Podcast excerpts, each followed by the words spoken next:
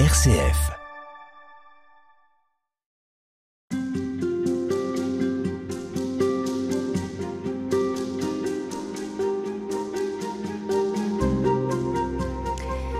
Christine Pedotti, dans votre livre, vous euh, suggérez que, euh, eh il faut essayer de ne pas mettre la main sur Dieu, de ne pas l'enfermer, de le laisser nous échapper. D'où vient cette tentation, selon vous, d'enfermer Dieu dans des concepts, dans des dogmes, dans des idées parfois toutes faites? Est-ce que c'est le besoin de sécurité dont on parlait précédemment, au fond? Oui, sans doute. Et puis c'est aussi euh, sans doute là que euh, euh, nous espérons un peu de, un peu de pouvoir. Je suis toujours frappée par le fait que la Bible, dans sa partie la plus ancienne, dans l'Ancien Testament, s'intéresse et, et, condamne avec fermeté l'idolâtrie. Et je suis toujours frappée du fait que le, le, le christianisme, historiquement, fait comme s'il n'était pas concerné par l'idolâtrie, c'est-à-dire l'idée qu'on puisse mettre la main sur Dieu.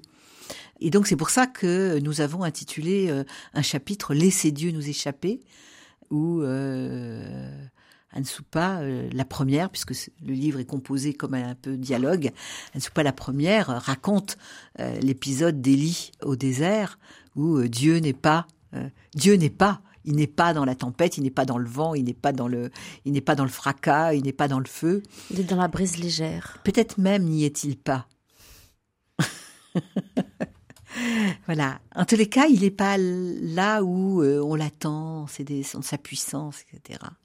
Euh, je suis toujours euh, très gênée toutes les fois qu'il faut que je dise que je dis Dieu, Dieu si, Dieu ça, Dieu dit, Dieu veut, Dieu. Dieu sait. Dieu sait, mais moi, je, je au fond, je je sais pas. Je trouve que nos, nos frères juifs sont très prudents de ne pas nommer Dieu, de contourner le mot, euh, en l'appelant l'éternel, mm. etc. Des espèces de, de contournements, comme si en fait, oui, je pense qu'il faut s'approcher avec euh, avec crainte, il faut s'approcher comme Moïse pour retirer ses chaussures et. Euh, Est-ce que ça veut dire que la théologie, par exemple, c'est une discipline très risquée? Bah, c'est une discipline risquée si elle croit qu'elle va mettre la main sur Dieu. Évidemment, ça ne veut pas dire qu'il ne faut pas faire de théologie mais, mais, mais croire qu'en fait on va dire le dernier mot, euh, c'est comme si on posait une pierre tombale sur le, sur le sujet, quoi. C'est, c'est vraiment ce qu'il ne faut pas faire. C'est une tentation immense. Dans laquelle euh, les chrétiens sont tombés Oui, bien sûr, les chrétiens sont tombés, le, le, catholicisme est tombé, la dogmatique est tombée. Euh, voilà, alors il faut en dire quelque chose. Je ne suis pas non plus pour être euh, ce qu'on appelle savamment euh, l'apophatisme. Hein. Je, ne peux rien dire. Si, on peut dire des choses, mais il faut toujours se rendre compte qu'on ne fait que que s'approcher. Euh, il y a une sorte d'asymptote auprès auprès de, de, Dieu. Donc, je trouve qu'il faut être extrêmement réticent sur cette question-là et en parler avec des mots avec des mots légers euh, parfois, j'ai l'impression que la théologie et, la dogmatique, c'est un peu, c'est un peu lourd, quoi. C'est un peu cuirassé. Du lourd, c'est du lourd. c'est du lourd, c'est du lourd. C'est ça. C'est un peu une, bestiole cuirassée. Mhm alors que euh, alors que justement dans l'histoire d'Élie, on a cette cette brise légère. On pourrait presque dire que ce sont les poètes qui en parlent le mieux. Je crois que ce sont les poètes qui en parlent le mieux, tout à fait. Euh, moi, j'ai un goût euh, formidable pour les psaumes depuis toujours. Je suis tombée dans les psaumes quand j'étais petite, vraiment, parce que la première Bible qu'on m'a offerte, quand elle s'est, quand je l'ai ouverte au milieu, il y avait les psaumes. C'était une Bible de Jérusalem. Les psaumes étaient au milieu. Je, je crois que j'avais 10 ou 11 ans et, et, et ça et ça m'a parlé. Je suis toujours étonnée quand les gens disent je comprends pas les psaumes. Euh, voilà, moi je suis tombée dedans quand j'étais petite. Et les psaumes sont euh, formidables parce que Dieu parle, on parle à Dieu, il y a une espèce de, légèreté. Ils disent parfois euh, des choses opposées les unes aux autres. Et c'est en cela aussi que Dieu nous échappe. Parce que parce qu'il rentre pas dans les cases. Voilà, Dieu ne rentre pas dans nos cases. Il rentre pas dans nos cases. Il rentre pas dans nos mots. Il est à la fois trop gros et trop fin pour rentrer dans nos cases et dans nos mots. Vous pensez qu'on a fait preuve, on fait preuve parfois d'idolâtrie? Vous parliez de ça tout à l'heure. Je pense qu'on fait toujours preuve d'idolâtrie. Moi y compris. Je n'y échappe pas. Ça se traduit par quoi, par exemple? C'est euh, une façon de, de de couper court à la à ce qui ne peut être qu'une conversation inachevée. La vie, je dirais la vie avec Dieu, la vie de la vie spirituelle, la vie euh, la vie croyante, c'est une conversation dans laquelle il faut quand même euh, souvent se taire, comme euh, comme Élie au désert, pour pour attendre d'entendre. et, et nous, nous, on est plein de mots, on déborde de mots. Et ce débordement de mots nous, nous, nous, empêche de, faire, de faire ce creux qui nous permet de peut-être d'entendre.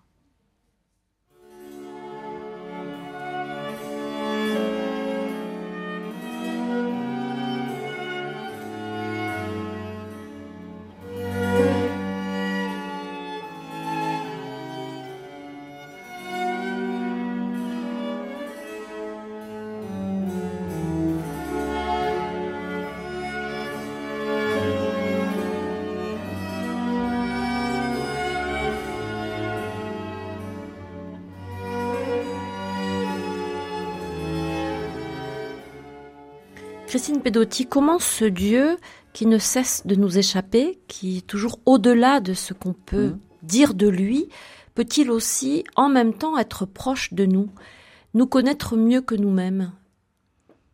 J'ai envie d'en parler en termes de désir. Euh, il me semble que euh, le bon lieu pour être avec Dieu, c'est c'est le, le lieu du désir, c'est le temps du désir. Euh, désirer euh, Dieu, être tendu vers cette, vers cette, vers ce plus grand que soi, et se laisser désirer, se laisser attendre, euh, croire qu'il y a en chacun d'entre nous, y compris en l'autre, c'est aussi intéressant de le dire en l'autre, euh, quelque chose qui est appelé, attendu, désiré par Dieu. Est-ce qu'il y a quelque chose de l'ordre de la présence? Oui, alors c'est une présence ténue. Euh, qui nous échappe, qui nous échappe, et en même temps qui est quand même euh, et qui en même temps est quelque chose qui euh,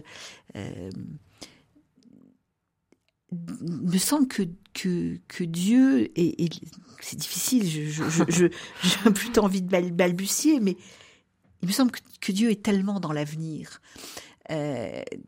la vision souvent déformée que nous avons, c'est de penser que Dieu est à l'origine.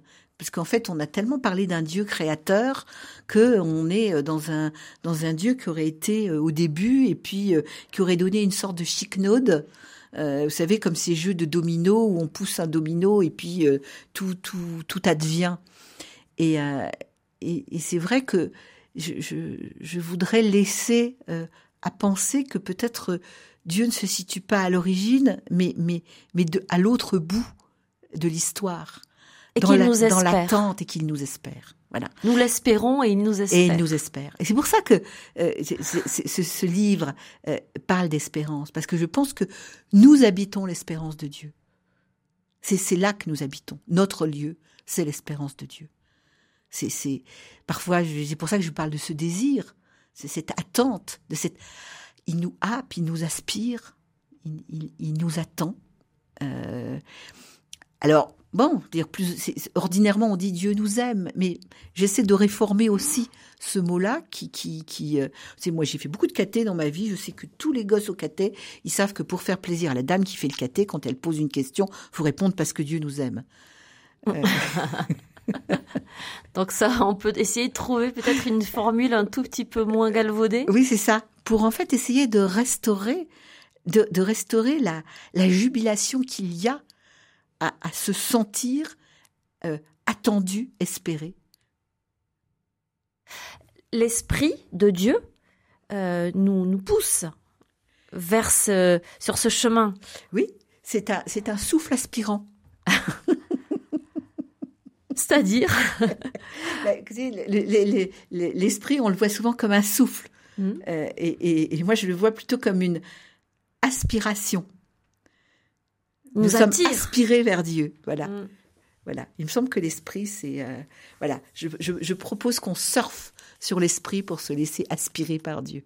et il nous met en route donc. Oui. Et il nous donne cette énergie de vie qui nous, qui oui. Alors j'ai envie de dire, c'est puisqu'on parle de souffle, mmh. je veux dire, il ouvre le, il, ouvre nos épaules, il ouvre nos poumons, nos chakras. Il, ouvre nos chakras. Mais oui, oui, bien sûr. Mais je veux dire, il y a des, il y a des parentés hein, dans ce que, mmh. dans, dans la façon dont les euh, traditions spirituelles parlent. On sent bien que on va tous mieux quand on ouvre les épaules et qu'on respire en grand et qu'on ouvre les yeux et qu'on regarde la lumière, euh, voilà, et, qu'on s'offre à la. Il y a des, il y a des joies euh, physiques qui nous donnent des sentiments spirituels. Euh, comme, euh, je sais pas, euh, moi c'est ce qui se passe quand j'aime me baigner dans la mer. Je trouve qu'il y a une immensité de la mer qui me, qui me fait me sentir, voilà, aspiré par plus grand que moi. Il me semble que c'est une forme de métaphore de ce que j'espère, de cette de cette aspiration, mais ça peut être aussi, euh, je veux dire, de respirer au plein vent quand on est sur un sommet. Euh, il me semble que les gens qui font de l'alpinisme, ce que je ne fais pas, euh, quand ils quand ils vont en haut des cimes, ils y vont pour respirer grand, pour voir grand, et que c'est une forme de métaphore de cette aspiration qui me semble est une, une, symbolique ou métaphorique de, ce, de Dieu qui nous attend. À demain pour conclure. Merci beaucoup Christine Pedotti.